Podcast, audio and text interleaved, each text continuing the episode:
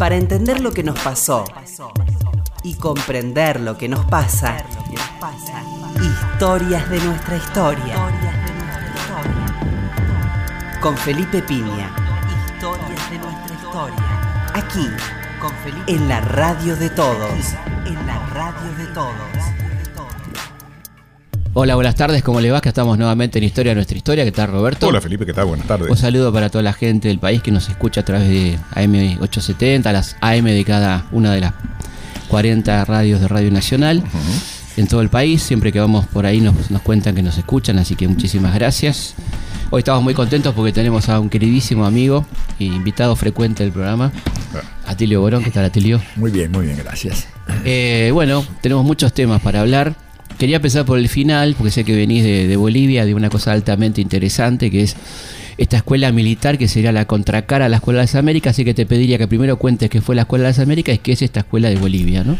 Claro, la Escuela de las Américas fue una creación del gobierno de Estados Unidos que en Panamá, hace ya muchos años, ¿verdad?, instaló una escuela para formación de oficiales superiores de las Fuerzas Armadas eh, para entrenarlos en la lucha antiterrorista y antisubversiva. Y ese entrenamiento no era solamente una cuestión teórica de estrategia militar y todo lo demás, que por supuesto había, pero fundamentalmente había una parte operativa y esa parte operativa era técnicas de interrogación y tortura, ¿verdad? Eso fue muy, muy fuerte. Que se ve muy bien en la película Estado de Sitio. Claro, en estado de sitio este, se ve perfectamente bien. Y luego, bueno, cuando Panamá recupera su canal en el año 2000, eh, producto del acuerdo Cartes-Torrijo, esa escuela se mueve, ahora está en la Florida, los Estados Unidos, y ahí siguen yendo todavía hoy militares latinoamericanos, ¿verdad? Formación, ya no les enseñan esas técnicas, esas técnicas las enseñan otros ahora, Claro. eh, no, no, no en la Escuela de las Américas, o sea, muy controlada, muy vigilada mismo por algunos eh, de comisiones del Congreso de Estados Unidos, pero básicamente una escuela para formar militares eh, adictos y, o adeptos al imperio, ¿no es cierto? Pero esas torturas siguieron, ¿no? Como Ah. se vio en Abu Ghraib y se vio en Guantánamo, ¿no es cierto? Totalmente, totalmente. Digamos, son eh, técnicas que ya en este momento pensemos que, por ejemplo, la técnica del submarino, como la conocemos, fue legalizada en Estados Unidos por una ley del Congreso Claro. y fue eh, promulgada por el gobierno de George Bush. O sea, un escándalo, ¿verdad? Se- O sea, está reconocido. No le dicen técnicas de tortura, Obvio. le dicen técnicas de, le llaman harsh interrogation, ¿no? O sea, interrogatorio, duro, fuerte, eh, fuerte, duro, claro, sí, sí. Pero son torturas, ¿verdad? Interrogatorio duro, impresionante, sí, ¿no? Sí, sí, sí, es legalizado. Bueno, y ahí pasamos, bueno, recordemos que también mientras estudiaban los militares en la Escuela de las Américas, estudiaban los muchachos en la Escuela de Chicago, ¿no? También, que era la contraparte, ¿no es cierto?, El- los Chicago Boys, ¿verdad?, todos los economistas neoliberales, este, que bueno, finalmente se fueron conjuntando en diversas experiencias de gobierno. La primera fue la de Chile, después Argentina, varias. Y en general, este, evidentemente, la- esa escuela eh, militar ha cumplido un papel siniestro en, en- en- en la historia latinoamericana, ¿no? Muchos de los principales dictadores y eh, jefes militares que hubo en esta parte del mundo en, en los últimos 40 años fueron entrenados en la Escuela de las Américas. ¿no? ¿Y cómo surge lo de Bolivia? Lo de Bolivia surge por la preocupación de Evo de ver de qué manera eh, podía cambiar un poco la mentalidad de los militares este, bolivianos, ¿no? porque son militares que hace más de 60 años que están siendo entrenados por los Estados Unidos. Y eso, evidentemente, el entrenamiento no es solo en técnicas militares, utilización de determinado tipo de armamentos, sino que es un entrenamiento esencialmente una indoctrinación política. Se les enseña, bueno, a, a identificar quiénes son los enemigos, quiénes son los buenos, quiénes son los malos en sus países, en Sí. la región. Y un poco lo debo, es decir, bueno, tratar de formar eh, un- una escuela especial eh, con una serie de cursos que los oficiales tienen que eh, aprobar antes de ser promovidos a la categoría de oficial superior, ¿no es cierto? De las tres armas, ¿verdad?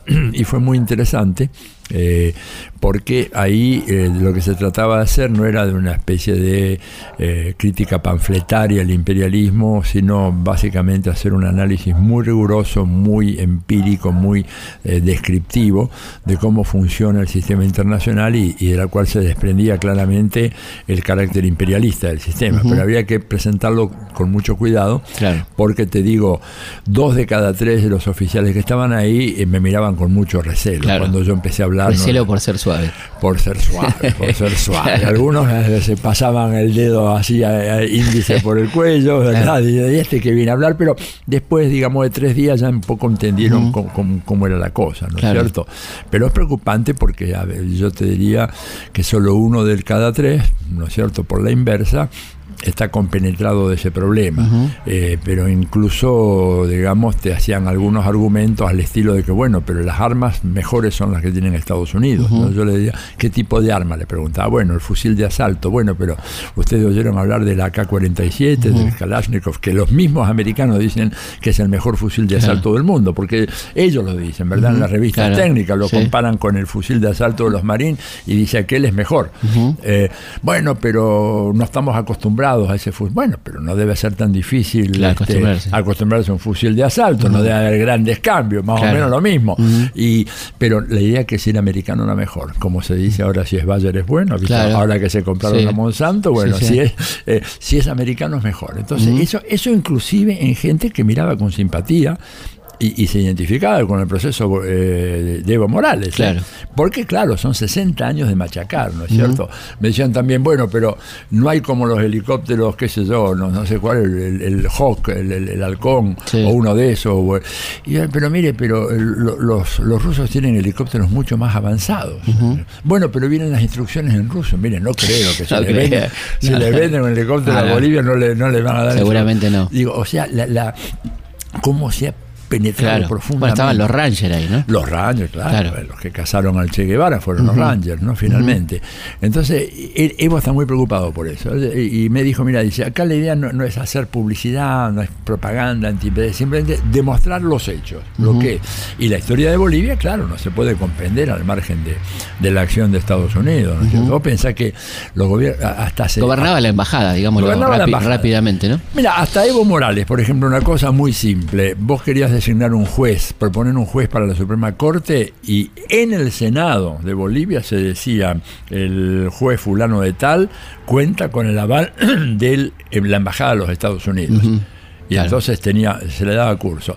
Y alguien podía objetar a otro candidato diciendo, mire, ese no ha sido recomendado por la embajada. Unidos". O sea, era, era realmente una. Bolivia era una neocolonia, Claro. o por no decirlo, o una semicolonia, no sé qué, pero Sí, sí. realmente, bueno, el nombramiento, los jefes de la policía eran nombramientos acordados con la embajada. Ni, habl- ni hablar el alto mando, los oficiales, este, todos Claro. eran primeros este, chequeados por la embajada. O sea que, bueno, como eso se acabó, pero bueno, la inercia histórica sigue, ¿no? Los militares siguen un poco con eso. Y claro, el tema del conflicto con Chile alimenta todo eso. Claro. Porque los tipos me decían, bueno, pero usted dice que armas rusas. Yo le dije, mirá, pero hay muchos proveedores de armas, digamos, Sí, en, en querés este comprar mundo. armas, sí. Querés comprar aviones, comprárselos a los suecos, si Sí. no querés los rusos. Digo, ay. Dice, bueno, pero los chilenos tienen armas americanas. Y estaban haciendo ejercicios justamente en la frontera, ¿no es cierto? Sí. En, en esos días. Dice, tenemos que combatir armas americanas con armas americanas. Digo, no, no, no necesariamente es así. Digo, por favor, decía, ha habido las guerras, eh, las armas eran de diferentes. Y además le digo, ustedes tienen un problema porque supónganse que, bueno, tienen las armas americanas, pero les surge un conflicto que es muy posible que les surja a ustedes por la utilización del litio, la explotación del litio. Estados Unidos les corta el suministro, se quedan sin armas, se queda indefensa Claro. Bolivia, ¿no? Bueno, ahí entonces empezaban a recapacitar un poco. Yo les di el ejemplo de Argentina, la guerra de Malvinas, los Exocet, el ejemplo de Claro. Chávez, que tenía un escuadrón de F-16 de última generación y de repente los americanos le dijeron no te más, más re- Repuestos. repuestos y, y software. O sea, es que me claro. explicaron bien la cosa. El, el- el tema más grave de- en esos aviones de combate es el software de navegación Claro, porque na- software navegan automáticamente. claro. automáticamente. Y Claro. el software de combate también. No te dan eso, no te lo renuevan. Se Tenés la versión 1.2 y ahora está la 1.4, chao, estás Funciona liquidado. más. Entonces, bueno, ahí un poco empezaron a recapacitar. Bien interesante, te digo, la iniciativa. Habrá que ver cómo se sostiene en el tiempo. Están llevando Mm. profesores de diferentes países, que no sean solamente bolivianos. Por eso empezaron conmigo. Ahora va a ir un ecuatoriano. Y después van a traer a alguien de México y así en general para tratar de, bueno, demostrarles en qué país están y en qué sistema internacional están y neutralizar las enseñanzas que han venido recibiendo en la Escuela de las Américas desde la década de los 50. Estamos hablando con Atilio Borón en Historia es nuestra historia. Pasemos un poco a, un tema que sé que te apasiona, aparte es un país donde has vivido, que es Estados Unidos. ¿Cómo estamos frente a las elecciones de noviembre? ¿Qué, se espera de eso? ¿no? Mira, estamos en un, en, una, en, un cuadro muy cambiante, ¿verdad? Porque en, hace tres semanas Hillary iba con siete puntos de ventaja. De repente repuntó mucho eh, Trump y las últimas mediciones le dan dos puntos arriba. Y ahí apareció la, la neumonía de Hillary, una enfermedad así que de golpe la, afectó mucho, y un cambio de estrategia de Trump que ha resultado muy efectiva. ¿No es cierto? Yo vi, escuché entero el discurso ese que él pronunció. Más que discurso fue una especie de show, una cosa rara, ahora la explico, en, en, en Phoenix, Arizona, ¿no es cierto? En donde fundamentalmente lo que dijo es lo siguiente. Miren, si yo soy presidente, se acabó eso de que una empresa americana se va de este país, se instala en China o en Bangladesh o en cualquier otro país de bajos salarios, produce allá y luego nos exporta sus productos acá.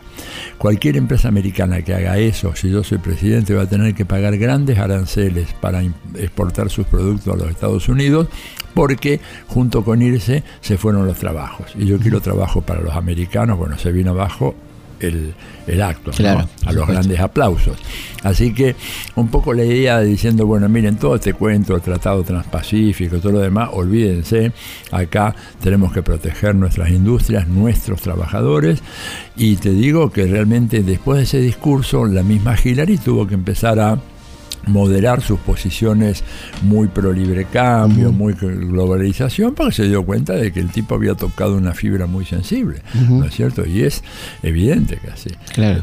Este, así que la verdad que eso le da a él ahora un, margen pequeño de ventaja y ya vamos a ver qué pasa. La enfermedad la va a afectar seriamente y el otro tema que el tipo golpeó, pero, y lo hizo de una manera muy, muy singular, fue demostrar de que, dice, yo no es que estoy contra la inmigración, pero estoy en contra de la inmigración descontrolada. Entonces hace subir al escenario 10 personas, ¿no es cierto?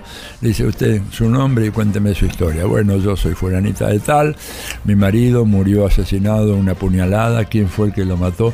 Bueno, un inmigrante mexicano que estaba ilegalmente en los Estados Unidos, ta, ta, ta, ta. La siguiente la otra señora, y usted, bueno, y mi hijo, mi hijo murió, este, producto de un asalto, un balazo, ¿quiénes fueron? Bueno, un salvadoreño y un hondureño ilegalmente radicado en los Estados Unidos. Diez tipos. Fantástico. Entonces, Digo, ven que necesitamos legalizar esta mm. situación, tenemos que hacer algo. Miren esta historia, estas personas, además, solamente acá del estado de Arizona. Imagínense si hacemos los Estados Unidos si hacemos Texas, por ejemplo. Si hacemos Texas, digamos.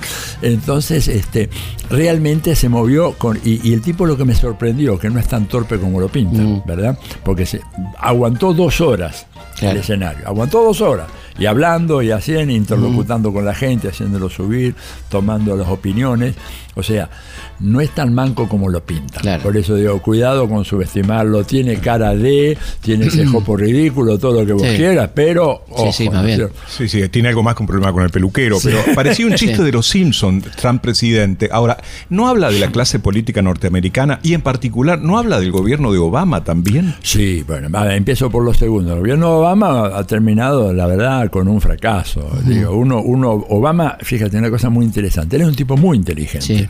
Obama no es un tonto, no es, mucha esperanza, ¿no? Claro, no es Bush, no es George Bush. Obama es un tipo, fue, eh, eh, fue profesor de Harvard en teoría constitucional, o sea, y para ser negro y profesor de Harvard ya es un mérito, y en teoría constitucional más todavía. O sea, el tipo es muy capaz pero yo creo que él tiene las manos muy atadas, ¿no es cierto? Y, no tiene tal vez esa, esa enjundia que debería tener para poder llevar adelante algunos programas que él tenía que haber llevado adelante y no pudo, realmente. Ahora, hay una gente que son medio partidarios de él, me dicen, mira, el tipo no puede hacer más de lo que hizo, vos sabés que acá hay un gobierno invisible, es el que pone las reglas, el que fija los límites, el tipo quería abrir Guantánamo, casi lo matan, a él le dice, callate la boca, dijo que había habido un golpe de Estado contra Celaya y al día día siguiente lo desdijo Mm. la propia Hillary Clinton y el tipo tuvo que callarse la boca.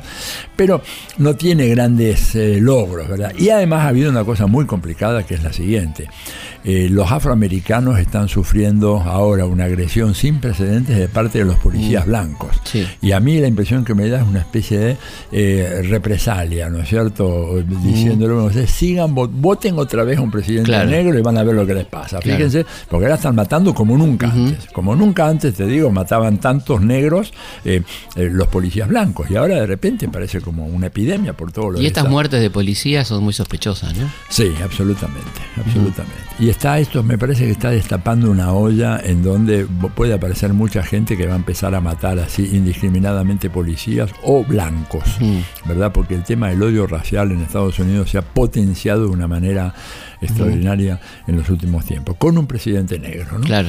Este, así que un poco lo de Obama, eh, de alguna manera su frustración, su- sus pocos resultados, porque fíjate, en todos los frentes exteriores le ha ido muy mal. le ha ido Bueno, incluso mal. la ley de salud, ¿no? La ley de salud, que no la pudo sacar, Claro. o la sacó a media, Claro. la cosa de inmigración, que tampoco la logró sacar, la reforma mm, eh, financiera tampoco funcionó, no funcionó Claro. para nada, sigue siendo aquello un festival de especulación, etcétera. El único país que no tiene Panama Papers. Sospechosamente. Sospechosamente. En algún momento van a salir. Yo creo que sí, sí. Bueno, porque ellos además tienen, tienen dos o tres estados, Delaware y Nevada por lo menos, que son eh, Paraísos fiscales. Entonces yo creo que ahí los guardan mejor. Pero no, no vino de ahí un poco la cosa de la denuncia de Panama Papers. Sí, yo creo que ¿Cómo, sí. ¿Cómo lo ves eso? Y yo, yo lo veo, digamos, como, como una, una revelación que puede tumbar a muchos gobiernos. De hecho, tumbó a varios y es acá habla de la- lo, lo hermético del blindaje mediático que favorece el gobierno de Mauricio Macri en este momento, ¿no? Porque ese tema prácticamente ha desaparecido. Sí. En otros países los que desaparecieron fueron los, los jefes de Estado, Claro. ¿verdad? Que tuvieron que renunciar. Este, pero vo- volviendo al tema, lo de Trump es un poco la frustración de un gobierno como el de Obama. Hillary es vista mucho como la continuidad de, de Obama, entonces creo que eso puede hacer que se incline la votación a favor de, De Trump. de Trump. Pues posible. Además también hay una especie de voto vergonzante que en las encuestas por ahí no lo dice, ¿no? Así es, así es. Eso así puede es. ser también, ¿no? Sí, no, no- no es de buen gusto decir que vas a votar a Trump, excepto dentro de algunos sectores de clase popular norteamericana que, que lo ven con buenos ojos. ¿no? El sector más tradicional, más atrasado en términos de- culturales, en la zona del Midwest o el sur, no, no en la zona de Nueva Inglaterra, lo- lo- lo- los estados del, del norte sobre el Atlántico son más liberales en Claro. ese sentido, más por eh, la Hillary seguramente, pero él va a tener realmente, creo, creo que va a ser una elección reñida, creo. ¿eh? Si gana Trump, ¿cuál es el panorama internacional? ¿Por qué Putin tiene cierta cercanía con Trump, digamos? Eh, yo creo que es todo un parte de un juego, ¿no es cierto? Porque creo que Trump en algunas cosas es, eh, es un tipo que va a poner freno a algo que a Putin y a, y a los chinos no les interesa, que es precisamente el tema de la eh, liberalización comercial y hacer de eso un puntal de su política económica internacional. Este, y por otra parte, Trump es un tipo mucho más pragmático eh, y menos comprometido con los intereses del establishment norteamericano que Obama o que la Clinton. O sea, Clinton es- Increíblemente, ¿no? Porque Sí, uno, sí. uno podría pensar todo lo contrario. no, porque el tipo es un, un multimillonario y él lo dijo, yo voy a destinar dos mil millones de dólares de mi fortuna personal a hacer mi campaña, no le voy a pedir un peso a nadie ni voy a tener que darle cuentas a nadie, voy a hacer lo que yo creo que es lo mejor y que el pueblo, ustedes me indiquen que es lo mejor. Cambio ella dice tiene que darle cuenta a Wall Street, Claro. tiene que darle cuenta a la industria farmacéutica, tiene que darle cuenta al Estado de Israel, tiene que darle cuenta a mucha gente para ver cómo hace, ¿no? Porque ella es una lobista de todas esas organizaciones o estados. Así que eso eh, lo torna más imprevisible, pero curiosamente puede llegar a tener una actitud mucho más pragmática. Te cuento una anécdota.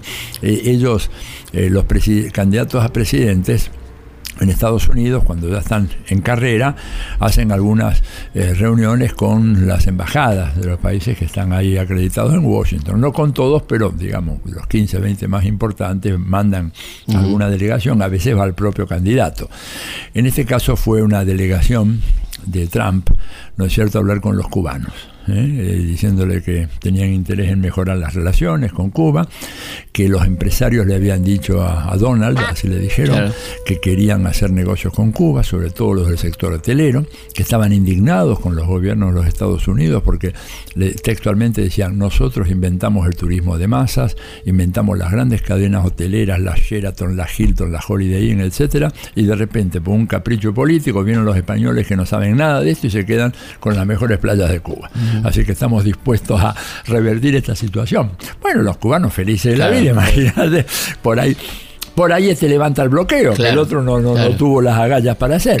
Entonces, bueno, y ellos dicen, bueno, la verdad que lo vemos con mucho gusto, le decían los cubanos, dicen, pero eh, fíjense que está el tema de Guantánamo, que a nosotros nos preocupa mm. mucho el tema de Guantánamo. Dice, Guantánamo, que, a ver, cuéntenos, que es bueno, la base, le explican los cubanos. Dice, entonces uno de ellos se espera un minuto que hablo con Don, ¿no? Entonces se levanta, sale de la sala, va con un celular se ve que consulta a Trump, a los cinco minutos vuelve y dice, mire, dice Donald que si a usted le interesa mucho las bases de Guantánamo, se las alquilamos y chao, ¿qué vamos a...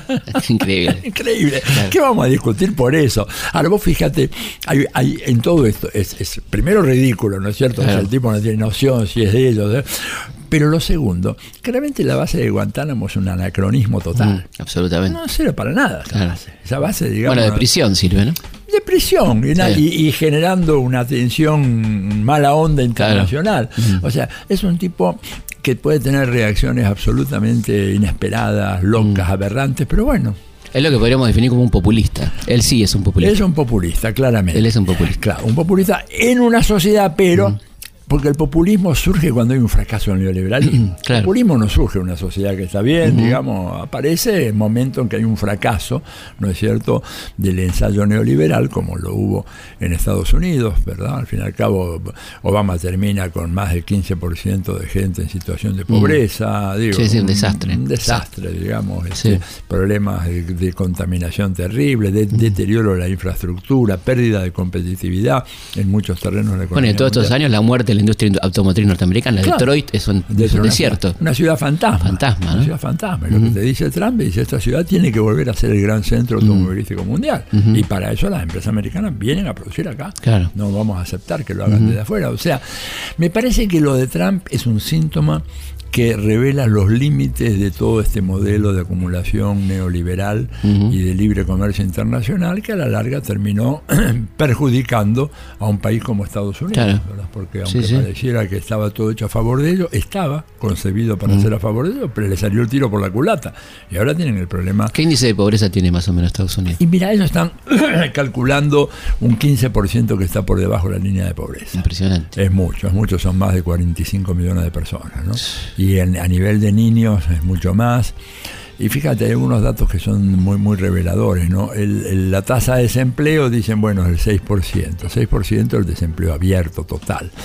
Pero si le sumás la gente que lleva más de dos años buscando trabajo y no lo encuentra, que son a las categorías que tiene la encuesta de hogares de los Estados Unidos, y le sumás los que trabajan de tiempo parcial y quieren trabajar de tiempo completo, la tasa de desempleo llega al 18%. Muchísimo. Es muchísimo, es muchísimo realmente. Y, bueno, y esto te explica que eh, Detroit sea una ciudad fantasma, que New Jersey sea una ciudad fantasma, que Cleveland sea una ciudad fantasma, porque se les han ido todas esas grandes empresas, ¿verdad? Claro. Este, y eh, han perjudicado, el, el, desempleo es muy, muy grande, con una estructura tributaria muy regresiva, ¿verdad? También en Estados Unidos, todas las reformas que hicieron los Bush y Clinton fueron reformas para aliviar el peso impositivo sobre los más ricos. Entonces llega un momento que la situación no da para más.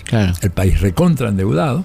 Estados Unidos, la deuda pública norteamericana es superior ya al Producto Bruto de Estados que es el más alto del mundo, ¿no? Claro, y ya es superior. Entonces son, son... O sea, la deuda es más alta que el PBI más alto del mundo. Así es, así es. Está como 15% por encima del PBI. Entonces, bueno, es una situación insostenible. Eh, hay, la, o sea, con, con este tipo, si llega a ganar, va a haber de vuelta un, una especie de exaltación del aislacionismo norteamericano, lo cual para nosotros no nos vendría nada claro, Claro. Digo, es mala noticia para Macri esto, ¿no es cierto? Y para los gobiernos neoliberales, para, para Kuczynski en Perú, para todos, porque si él da marcha atrás con el Tratado Transpacífico, que eso claramente lo que anunció, y nosotros nos quedamos colgados del pincel. Aquellos que acá en América Latina se embarcan arrancaron en eso, van a decir, ahora qué hacemos. Claro.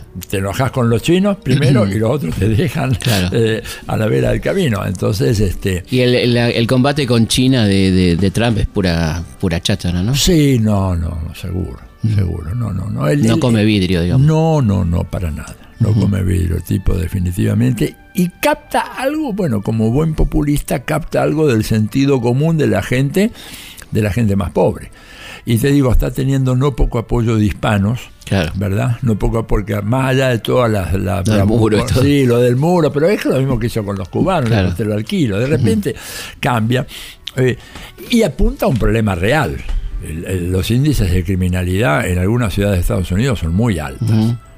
Eh, se- se- por ejemplo, en algunas ciudades son más altas, no recuerdo el número ahora, pero cuando los vi hace un tiempo me sorprendió, eran más altas que el promedio de la, de criminalidad acá en la Argentina. Entonces digo, eso es, es realmente un tema muy, muy serio, ¿verdad? Y que tiene mucho que ver con este tema del joblessness, o sea, la- la- el desempleo permanente de gente que no, no tiene recursos, o, y sobre todo los afroamericanos. Mira, hay una cosa, va a haber casi 4 millones y medio de afroamericanos que no van a poder votar ahora en las próximas ¿Por qué?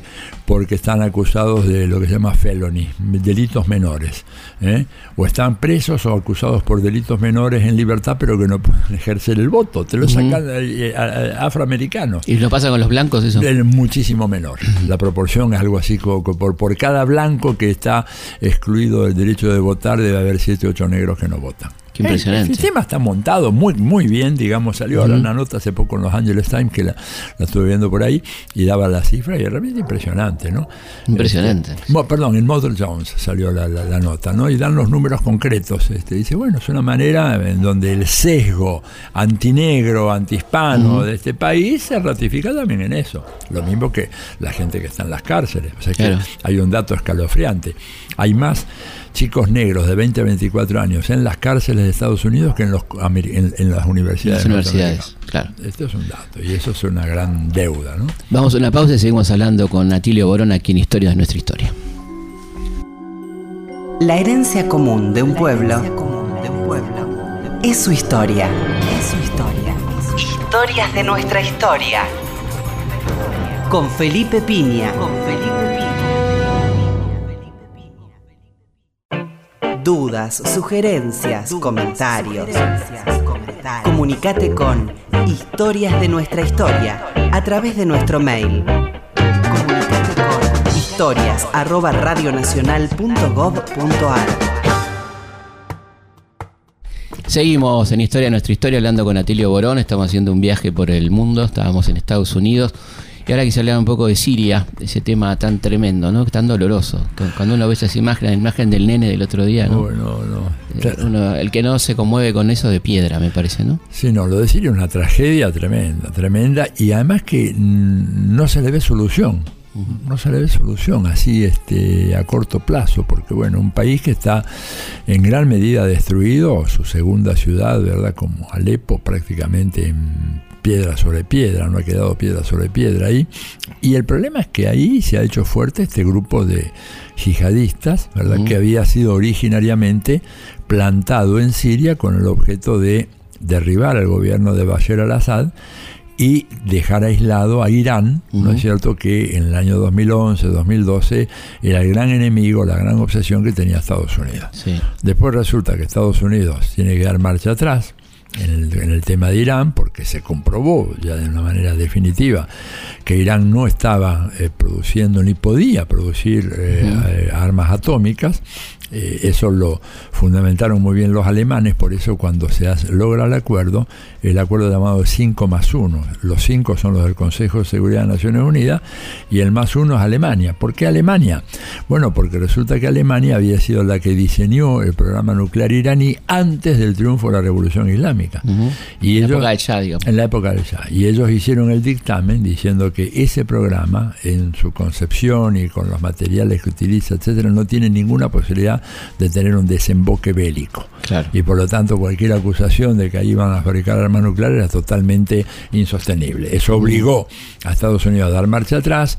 Obama firma un acuerdo con el premier eh, iraní, que está ahora sujeto a ratificación por el Congreso de Estados Unidos, pero en los hechos acabó la, la ofensiva y la agresión y los tipos que habían plantado en Siria con el objeto de destruir al gobierno sirio y de esa manera acosar de manera más fuerte al gobierno iraní, se quedaron con las armas, con la plata, con la posesión territorial y se convirtieron para El el Estado. en Estado Islámico. Y re- hicieron Cuando decís plantado, que estás hablando de Estados Unidos. Estados Unidos, Estados Unidos, Gran Bretaña, realmente hay cuatro malos de la película. Sí. Estados Unidos, Gran Bretaña, eh, Arabia Saudita e Israel. Claro. Ellos, ellos fueron Ellos los- inventaron el Estado Islámico. inventaron el Estado Islámico. No así, lo inventaron como combatientes por la libertad. Claro. ¿No es cierto? Venían de Al Qaeda. ellos, ¿no? Venían de Al Qaeda, reclutar y, y hay otros grupos mercenarios que, digamos, que le pagan mucho dinero. O sea, esto es una operación muy costosa. Fue. Y venden petróleo los tipos. Venden petróleo, cuando, cuando Estados Unidos les suelta la mano, se quedan con los pozos de petróleo y empiezan a contrabandearlos a través de Turquía. Por eso el lío con los turcos y el avión ruso, etcétera, ¿verdad?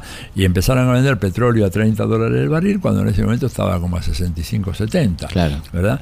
Y, y se hicieron de una fortuna. Y siguen explotando petróleo los tipos y siguen... ¿Y qué les queda? Una línea, ¿no? Una, una larga línea desde que viene desde dónde esa línea. No recuerdo exactamente Sí, pero bien. es como una larga. Sí. Bueno, llega, arranca por Palmira, ¿no? Llegan por ahí, claro, y llegan hasta cerca, muy cerca de, de De Damasco. Damasco. este, y la verdad que no los pueden sacar, porque además tienen eh, a la población civil de, de rehenes, es muy difícil. Apoyo popular ninguno. No, no tienen ningún Ningún apoyo. apoyo No, popular. que se han pasado, escuchaban, han degollado a cualquiera, no Claro. solamente a, a- a los infieles, o sea, Sí. los que no son eh, creyentes en el Los que Islam. están sino- mirando un partido de fútbol. Sí, e inclusive dentro del Islam, aquellos que no pertenecen a, corresponden a esa concepción cerrada, wahabita, como ellos le llaman, o sea, pueden estar liquidando a un sunita o a un chiita, no Claro. importa si, es, si no es exactamente el pelaje de ellos, que yo creo que es el gran pretexto, es una banda de malhechores Claro. ahora que se justifica invocando al Islam y todo lo demás, pero tenés que sacarlos de ahí.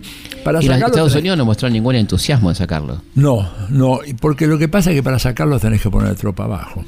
Con los drones no los podés sacar. Claro. Y el- eh, acá lo que ha demostrado la- la- la- los episodios de la guerra en los últimos 10 años es que vos podés tener una gran tecnología militar aérea, Sí. podés tener drones súper sofisticados que podés bombardear y matar a, a- selectivamente a alguna gente, pero después tenés que ocupar el territorio. Y para eso tenés que mandar gente. Claro. Y el gobierno de Estados Unidos no quiere mandar gente porque quedó escaldado con la guerra de Vietnam.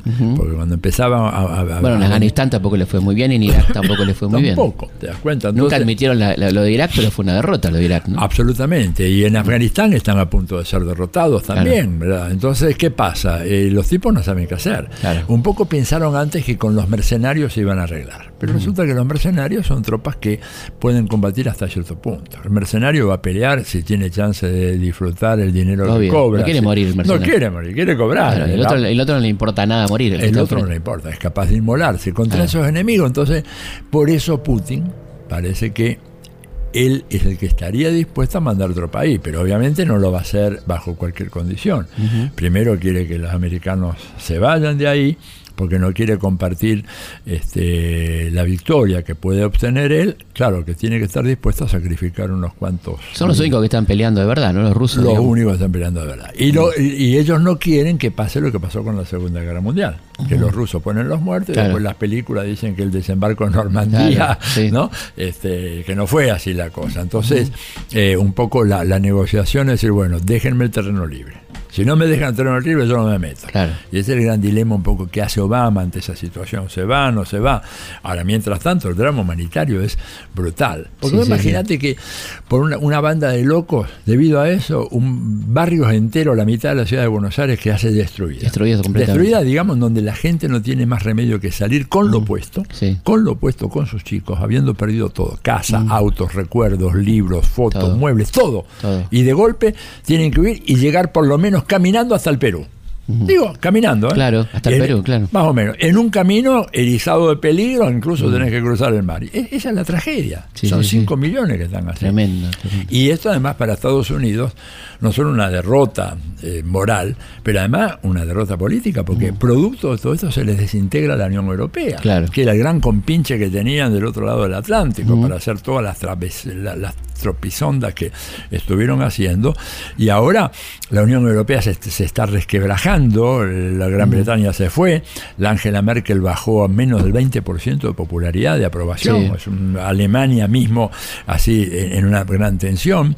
Holandeses, franceses. Bajo popularidad por los temas de refugiados. Por el tema de refugiados, exactamente. Impresionante, ¿no? Impresionante la cosa. Y este y holandeses y franceses pidiendo un referéndum para ver si se quedan en la Unión Europea. Estados Unidos con producto de esa política absurda llevada en contra de, de Bashar al-Assad, resulta que ahora pierden y desintegran su principal aliado internacional. Por eso te digo que la cosa del aislacionismo viene muy fuerte y que si gana Trump dice, bueno, al diablo con todos estos compromisos, no nos interesa Europa que se mueran y se va a dedicar a recuperar los trabajos. Y por eso sería el fin, el, inicio de una nueva era proteccionista en la política internacional, que creo que puede ser un dato muy significativo y que a nosotros no nos vendría mal. Claro. Porque justificaría una política más de protección de la industria nacional, digamos, haríamos lo que, lo que ahora ahora no lo hacemos porque eh, los otros lo que están mandando claro, pero si cambian vamos a ver a ver cómo cómo reaccionamos ante eso. ¿Y cómo se explica el Brexit? ¿Cómo, se explica eso? Yo creo que dos o tres cosas. Primero, eh, el, tema migratorio que es muy fuerte, ¿no es cierto? Eh, Gran Bretaña, los británicos, bueno, tienen mucho miedo ellos han tenido algunos atentados importantes, de que una migración indiscriminada e incontenible pueda realmente eh, hacer que la isla británica estén invadidas de grupos fundamentalistas que ellos no tienen ningún interés en tener. Ellos ya tienen muchos problemas allá, no nos olvidemos que hay una población eh, de, origen musulmán muy, muy grande. Hay ciudades, por ejemplo, Bradford, en el norte de Inglaterra, una ciudad que vos vas a tener más mezquitas que capillas protestantes o católicas, ¿no? Y en la calle ves más gente vestida a la usanza oriental que, que occidental. Entonces, Primera cuestión.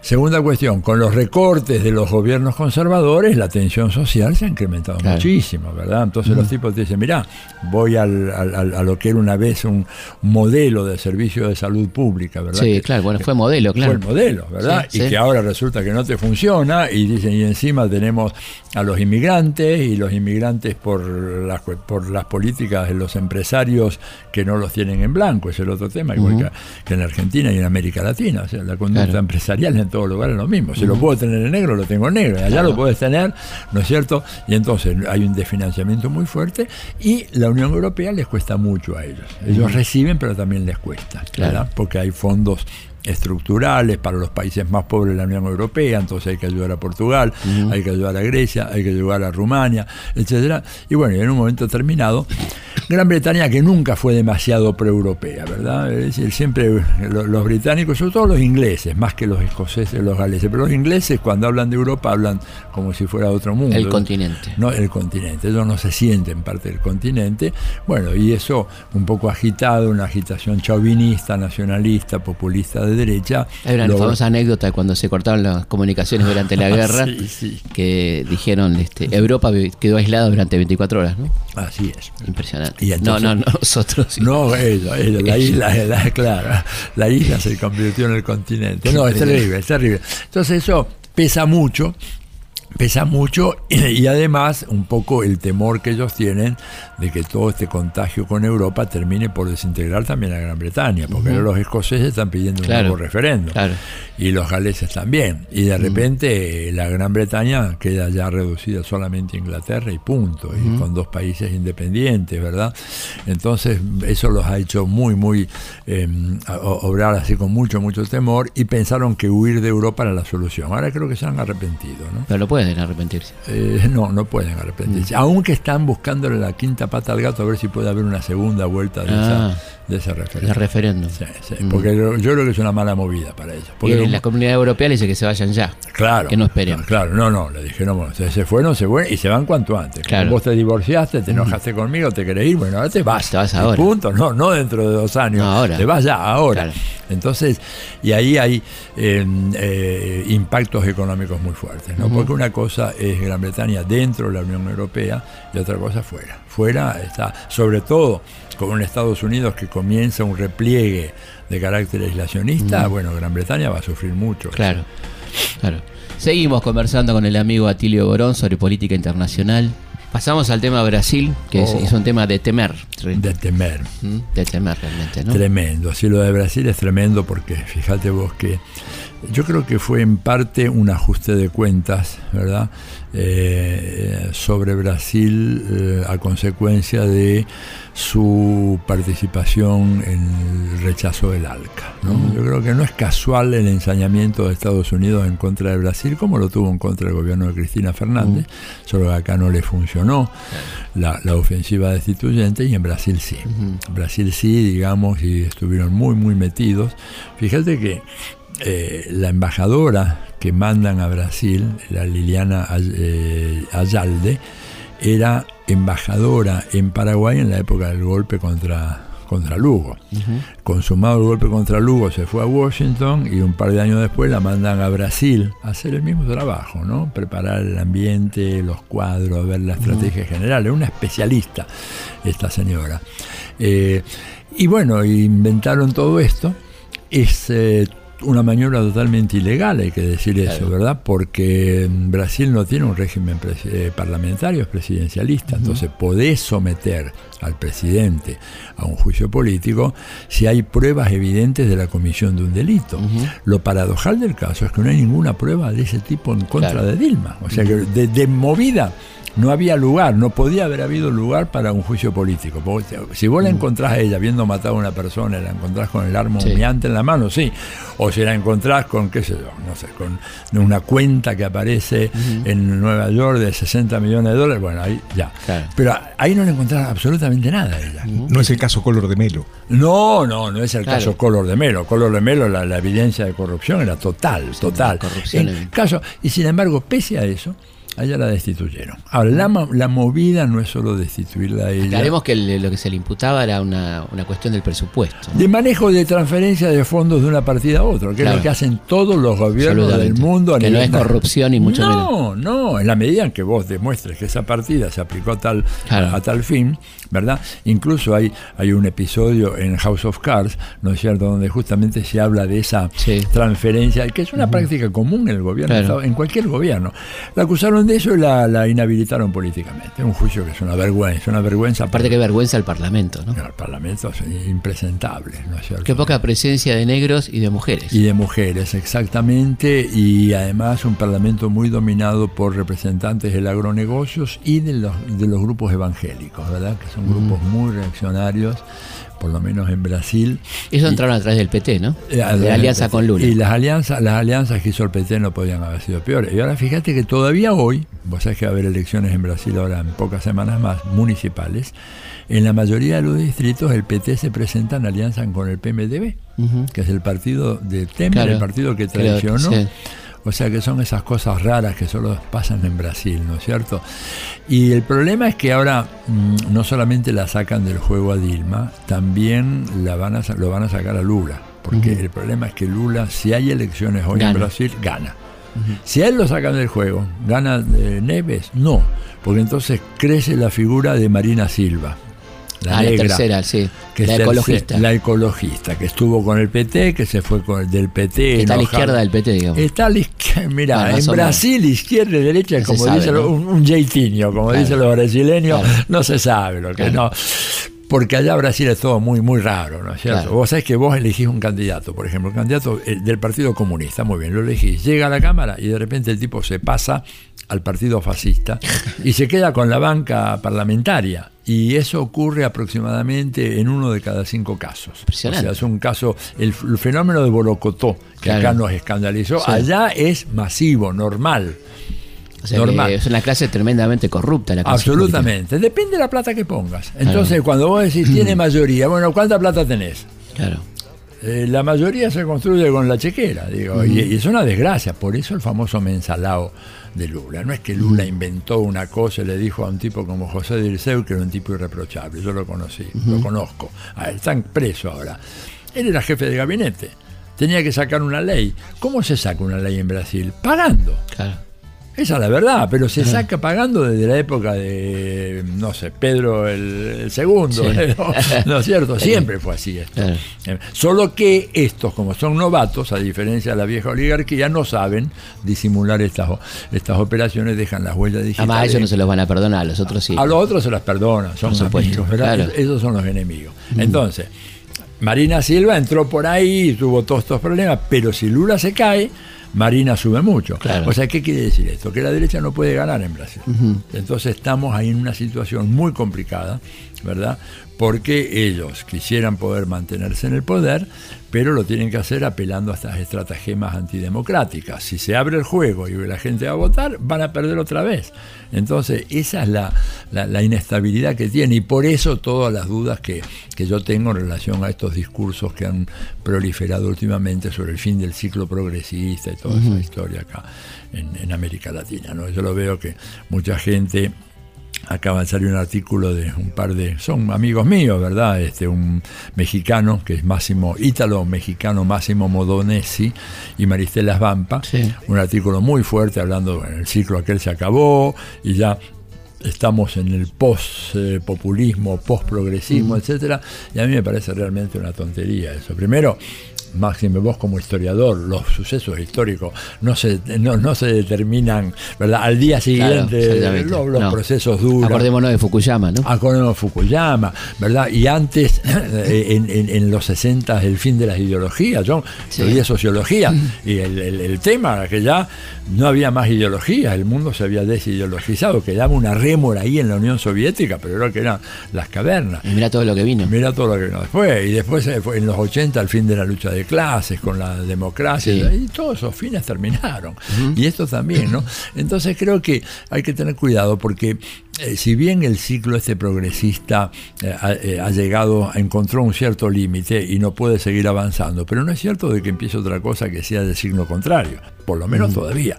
Los dos principales puntales de eso son Brasil, en una situación tal de que realmente nadie puede apostar de que Brasil se instala definitivamente. Con mucho conflicto social, ¿no? Pero muchísimo conflicto social, además dificultades de orden político, institucional, una Mm. crisis económica impresionante, ¿no es cierto? Y Argentina, que es un gobierno que todavía no está sólidamente asentado en el control Mm. del Estado. Eso es una cosa absolutamente evidente, indiscutible, con muchos problemas de diverso orden y con un gran desafío, cuál es el de resolver una crisis económica muy, muy fuerte. Mm. Y tenemos una elección a, a un año plazo, ¿verdad? A Claro. 13 meses plazo, y hay, digamos, unas ambivalencias, unas dudas acerca del modelo económico, cómo va a funcionar, y la distribución de los costos y los beneficios, un nivel de, de protesta social que Menem recién tuvo seis años después Claro. de su mandato y que esto lo tienen a los seis meses. Sí. Entonces, la digamos, federal fue en el 94. Claro. Entonces, pensar de que hay un fin de ciclo ya y que estos son los dos puntales, me parece a mí que es una idea que no tiene mucho, mucho sentido. Por otra parte, cuando uno mira los datos en Ecuador, en Ecuador, el candidato, cualquiera de los dos candidatos que tiene Alianza País gana cómodo, no en la primera vuelta, pero sí en la segunda vuelta. Y Evo va a estar ahí por lo menos hasta el 2019. Y ¿Quién va en- de candidato de Evo? y eh, eh, debo, y no se sabe, probablemente Choquehuanca. Choquehuanca, Probablemente el canciller, ¿no? El canciller, sí, sí, sí. sí. Eh, blanquitos abstenerse. Claro, blancos no, porque todos pensarían en. García Linera. No, pero- no, García Linera No no, gana. puede- no, no, no, no, no solo no gana, pierde por Claro, paliza. claro. No, fíjate qué cosa curiosa, ¿no? Porque ha habido los fenómenos esos históricos tan peculiares, ¿no? La reivindicación de los pueblos originarios lleva a un cierto prejuicio muy fuerte en contra de todo lo que no sea pueblo originario. Y Álvaro no tiene cómo disfrazarse Claro, de Aymara, claro, digamos, no como si vos aparecieras No, no, o yo sí. apareciera con el altiplano, No, no. con el gorro aquel. Nadie, nadie nos creería, ¿verdad? Aunque hablemos en quechua o en aymara, no nos creería nadie. Y Álvaro no, Álvaro es una figura absolutamente central en ese gobierno, además un intelectualazo de esos que realmente Sí. es un placer escucharlo y hablar con él. Yo estuve con él ahora que le dieron el doctorado honoris causa en Santiago del Estero. Sí. Y habló ahí, hizo un discurso maravilloso, es un orador extraordinario, ¿no es cierto? Además un tipo que, claro, combina ya la experiencia práctica de la gestión con una densa reflexión teórica muy, muy profunda, muy significativa, pero no puede ser candidato Claro. a presidente. Entonces el presidente va a ser alguno de los que están en el entorno, gente muy leal, y después, bueno, se verá si vuelve Evo no, ¿no es cierto? Pero, pero hay, no hay dudas de que va a ganar el, el evismo, Claro. digamos. Como sí. yo creo que no hay duda que va a ganar Alianza País en Ecuador, que va a ganar Daniel Ortega en, en- en Nicaragua, ahí gana, como Mm. se dice en el lenguaje popular argentino, por afano, tiene intención de voto 80%, porque ya con el tema del gran canal de Nicaragua, Claro. la gente, viste, está Y sí, loca, claro. fascinada, no quiere saber nada, no le vayas con un argumento ecologista porque te matan, queremos el canal, queremos... Seguro. El canal va a ser realmente, sí, una cosa muy, muy importante. Y una inversión impresionante. impresionante, muchos trabajos y después le va a dar una dinamización a toda esa zona y la verdad que va a ser un canal más práctico, más, más fluido que el canal de Panamá, que tiene ese tema, las Sí, des- eh, las desniveles, las esclusas. Así que él gana y, y para las elecciones próximas que se vienen en Paraguay, en un año y medio, dos años, eh, viene a la cabeza Fernando Lugo, otra vez. claro. Entonces, viste, cuando hablan de fin de ciclo, mirá, qué sé yo. Quizá Venezuela sería, ¿no? Un caso muy Quizá complicado. Venezuela, Venezuela es un caso muy complicado, aunque Venezuela, digamos, este, hay una cosa que, que- que les permite sobrellevar todo esto, es que la derecha es, es mucho más atrasada todavía que la que tenemos nosotros acá en Argentina. Que es ¿no? mucho decir. Es mucho decir. Además, peleadas entre ellos, no tienen una vocación unitaria, no tienen un proyecto unitario. Cada cual va por su cuenta. Capriles hace una cosa, Leopoldo López hace otra, eh, Ramos Ayub la tercera. O sea, no hay, no hay una unificación del campo de la derecha. Y el chavismo sigue teniendo una adhesión de masas impresionante, pese a una situación económica terrible. Tremenda, sí. Y yo digo, fíjate, es muy interesante hacer la comparación por qué cayó Dilma y por qué no cae Maduro. Si la crisis económica en, en Venezuela es mucho Más peor, grave, claro, mucho más grave que la sí. de Brasil. Y porque Maduro todavía hoy, a favor de lo que es la gran herencia del chavismo, te puede poner en menos de dos horas un millón de tipos en la calle. Claro. Y Dilma, pobrecita, la no dejaron sola. El Yo día les- fue patético, ¿no? El día de Brasilia ¿Te uno acordás? esperaba una multitud. ¿Te acordás lo que Sí. fue? Horrible. Yo la verdad Mil que personas. Mil personas habría. Ahora, y eso porque, bueno, eso fue el error garrafal que cometió Lula, ¿no es cierto? Pensar que llegando al gobierno llegaba al poder. Claro. Que es una cosa. Y aliarse digo, con cualquiera. Y aliarse con Su cualquiera. vicepresidente era el de la Iglesia Universal. El ¿no? de la Iglesia Universal del Sí, que era otro Claro. bandido, digamos, este, y mandó a toda su gente, desmovilizó a su propia gente, o sea, Claro. se disparó a los pies. Bueno, y también el error de Dilma de poner a este ministro Levy, ¿no? Claro, pero es que ya estaba muy debilitada, no podía resistir. Ella ganó las elecciones y sin embargo dos días después le hicieron un golpe de Estado, le pusieron no solamente a Levy, le pusieron eh, Levy en la Hacienda, al presidente del Banco Central, al ministro de, la ministra de Agricultura, que era una reaccionaria fundamentalista, ni te imaginás, al ministro de Integración y Desarrollo y al canciller. Claro. O sea, la plana mayor del gobierno perdió de a, la lo, perdió a los sin tierra, perdió. Perdió todo, claro. Los sin tierras ahora están muy, muy a la ofensiva, pero dicen ellos, lo han escrito, no solamente lo han dicho, de que realmente la reforma agraria se paralizó con el gobierno del PT. Claro. Y los tipos te dicen, lamentamos tener que decir Claro. que con el gobierno neoliberal de Fernando Enrique Cardoso avanzó más la reforma agraria que con el gobierno de izquierda del. PT. Increíble. Esos son errores increíbles. Es, sí, sí, una cosa que decís, ¿cómo cometió?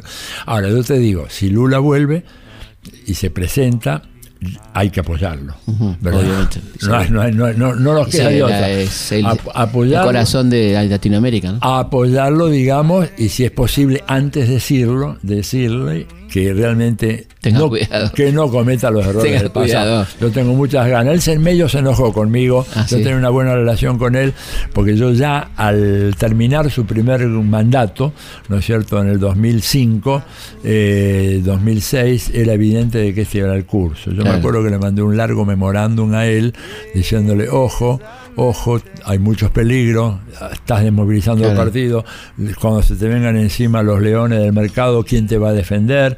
Estás confiando en la Red Globo, la Red Globo te va a traicionar, ¿cómo la traicionó? Pues Claro. sabes que cuando muere, tengo un minuto todavía, Sí, sí. cuando muere Roberto Mariño, que es el fundador de la Radio Globo, ¿no es cierto? Lula declara tres días de duelo nacional Increíble. y manda a él y todo su gabinete al- a las eh, honras fúnebres, a las exequias de Roberto Mariño, pensando ingenuamente que se compraba la lealtad eterna Mm. de, del Laredo Globo. Y después Laredo Globo fue la principal Claro, inspiradora. Y entre nosotros, don Néstor cometió el mismo error. Cuando le Sí, sí, renovó, cuando digamos, la licencia, pensando que de esa manera este, iba a estar de su lado. Estos tipos, mira, como lo dijo Maquiavelo, jamás van a estar de tu lado.